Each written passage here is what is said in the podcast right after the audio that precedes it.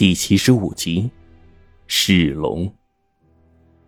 我以为黄队也魔怔了，就忙问道：“什么什么？他不是他？你们俩咋还穿一条裤子呀？”话音刚落，我眼睛往下方一扫，好家伙，冰窟窿跟黄队的电源正照射下方，在我面前有一个极大的深坑，足有几十米见方。此刻我站在洞口的尽头，从这个洞坑的上方向下看去。只见冰窟窿身边有一副极其壮观的景象。一看到他，仿佛这么多天的苦累什么的力去无踪，只觉得一下子就值了。不可思议呀！在那下方，一条浑身闪着金灰般的龙形物体正安安静静的躺在坑洞之中。那家伙整个身体盘成一圈，目测身躯足有二十多米。龙头俯生四爪。但是那龙须就足有数米长，这是什么东西啊？正是我们寻了很久，传说中吞云吐雾、飞天遁地的神龙。此刻，冰窟窿就站在那庞大的龙头面前，他的身板跟这个庞然大物一比，简直渺小的可以不计了。便是那家伙随手一个龙爪，都比冰窟窿的腰还粗呢。黄队的眼中全是震惊，早已经忘记了其他。这一刻，我甚至已经忘记了自己正身处在锁龙台的地宫当中。我挽着黄队直接从洞口处往坑下面跳，落地的那一瞬间，即便是已经减力，可是从十多米高的地方跳，五脏六腑的震荡，也不是普通人能够承受得住的。我强忍着痛从地上爬起来，此刻传说中的禁忌生物就在眼前，是那么的令人觉得不真实。可是，这居然是真的。只是这条庞然大物就如此这般趴在地上一动不动，就连光束照在鳞片上反射出的光彩也不甚夺目了。它缺失了一股生气，没错，它死掉了。冰窟窿仔细打量着这条东西，指着其庞大的身躯说：“看，它只剩下其表，体重的龙骨都丢了。”我跟黄队还是有些不敢动。就见冰窟窿用铜针轻挑着龙躯，那桃子大小的金色鳞片竟然被他轻易的拔下来几片。再看其中，那鳞片里面的肉已经悉数的腐烂完毕了。至于再往里，空空如也，确实如他所说，并无龙骨。黄队倒吸了一口气呀，有些恼火：“怎么会呀？他怎么就死了呢？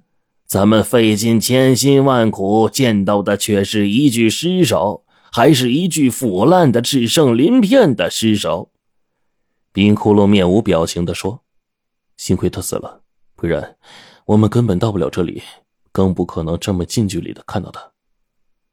黄队点了点头，但依然可以看见其失落之色呀。我们学着冰窟窿的模样，把这条大家伙整个仔细打量了一遍。我连续找了好几处地方，把鳞片拨开去看，结果依旧如此。眼前的这个龙尸，应该是从内到外都腐烂透了，就连骨头都给化了。我不由得叹道：“啊！”这家伙死了，估计几百几千年了吧？就连骨头都没了，一点痕迹都没有啊！冰骷髅听了这话，摇了摇头说：“他应该是老死了，但找到了继承者。我似乎从哪里听到过，这种生物可以找到继承者。当他主动退出一份龙骨，留给继承者换骨之后，他就会死去了。”但是继承者通过和这副龙骨数十年的磨合，极有可能蜕变成一条新生的龙。黄队被这话惊的是目瞪口呆，我一时半会儿也说不出来话。就听冰窟窿又解释说：“他的继承者经过磨合，应该是成功了。这地宫之后的数百年，应该一直由继承者守护。我想不起来这个地宫的具体缘由，但现在可以肯定一点，这并不是陵寝，也不是一个完整的祭坛。”而是一个囚牢，囚牢，我觉得很是疑惑。冰骷髅点了点头，他的眼睛在整个坑洞四周巡视着，忽然把眼睛放到了前方一片光滑的石壁上，那上面有字。黄队眼尖，快速走过去，用光照射石壁，率先打量起来。我跟冰骷髅也跟随其后。这上面的文字，那真叫一个密密麻麻。但上面刻有的东西，一会儿是圆圈，一会儿又是空心的，一会儿又是实心的，就像一个个根本不认识的字母符号一样，歪歪扭扭的，像极了象形文字。黄队跟我都不是这方面的专家，再加上冰骷髅，我们三个就更不懂了。冰骷髅仔细打量了一会儿，说：“这极有可能就是当年地宫的创建者刻下的文字，看起来，看起来有点像是英文。”我问道：“英文？就刻印章那种英文？”冰骷髅蹙眉，摇头说：“不，一种极其古老的文字，不属于人的文字。”黄队不由则说：“呀，不属于人的文字，难道给鬼看呢？”我心里也是这样想，却不成想冰骷髅竟然点了点头。这一下更让我们觉得不可思议了。我看着这些东西，估计是带不回去了，就跟黄队说。咱们把这里能看见的东西啊拍成照片，把这些文字啊拍下来。吴教授啊，现在专门攻克这些东西，对古文字什么的有研究。哎，咱们回去请教他去。黄队叹了口气说：“哎，也只能这样了。对了，骷髅，你之前说这个地宫是囚牢，这怎么回事啊？啊，我一并连着照片带信息啊，给龙王传回去。”黄队说着，掏出了那块手表。冰骷髅沉思着，然后像是回忆一般的说道：“这里原本是有一条龙的，我猜测这东西存在的目的就是镇压八个石盒中的东西。但既然是为了镇压那八条邪尸，那么修建祭坛、妖术、人血和祭图这一组环环相扣的复生大阵是完全没必要的。所以一时半会儿我看不透。”黄队点了点头，照实把冰骷髅的话呀，想办法在手表上给发送过去。我看他捣鼓那个东西，觉得无趣，便又去看了那条大东西。黄队发消息很慢，半个小时很快就过去了。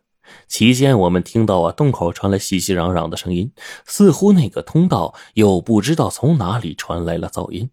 冰骷髅见我们办的差不多了，对于我们说：“八具血尸才杀死了两个。”等其他六个恢复过来，极有可能会噬龙啊！我跟黄队一下就炸了窝了。噬龙！黄队不可置信的摇着头。骷髅，我说哥哥爷，你不会是烧糊涂了吧？从石盒里出来的东西能够噬龙？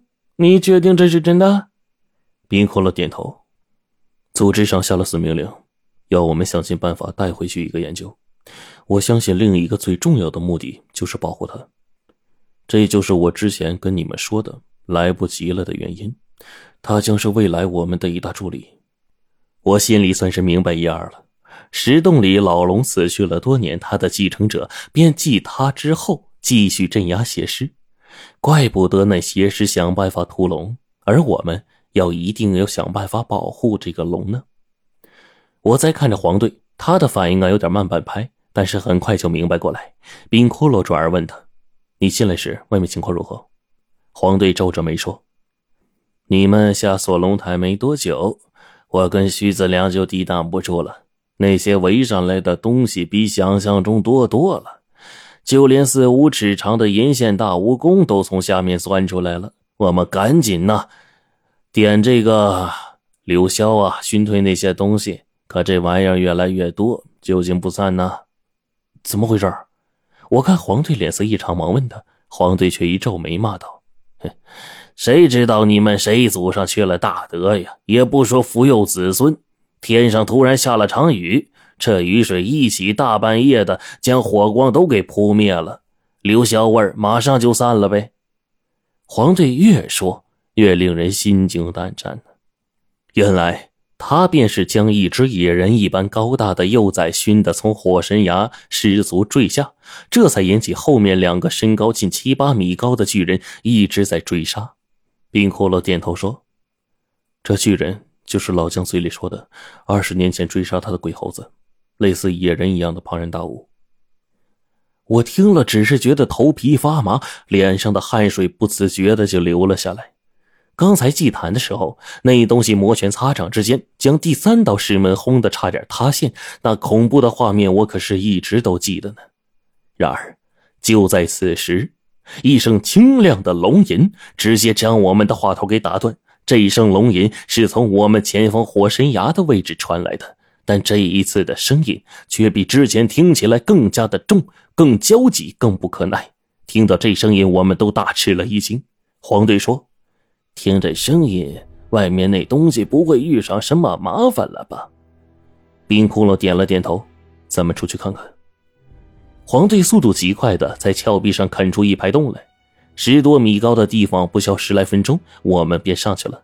只是这期间，这家伙龙吟声越来越焦急，甚至发出了痛苦的哀嚎。骷髅咋办啊？我问着冰窟窿。冰窟窿皱着眉往前爬，退回到几个石洞的位置，再往后看。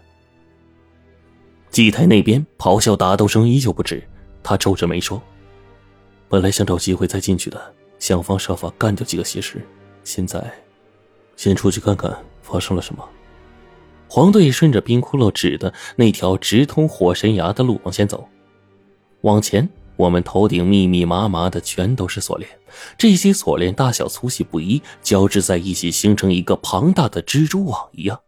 我记得在祭台上空也有这样的锁链，密密麻麻围的到处都是。我的心思没有放在这上面，听到外面那些声音，我就知道不妙。但是这时候我注意到冰窟窿，他的眼睛似乎一直没有离开过这些锁链。我心想，这上面难道也有猫腻吗？顺着石洞一直往前走。很快，我们就看到了冰窟窿上次用狗血遮盖住的那些阵图。越往前，我听到了一阵呜呜声，不像是哭声，更像是一群人兴奋无比的喊叫声。发出这些声音的家伙，我认识，是哲纳罗们的声音。嗷的一声，龙吟声忽然变成了惨叫，冰窟窿三两步的就窜了出去。我跟黄队急忙的往外冲，临近洞口。就看见一群哲那罗们手里攥着锋利的铁枪，那些哲那罗的前面，正站着一个人。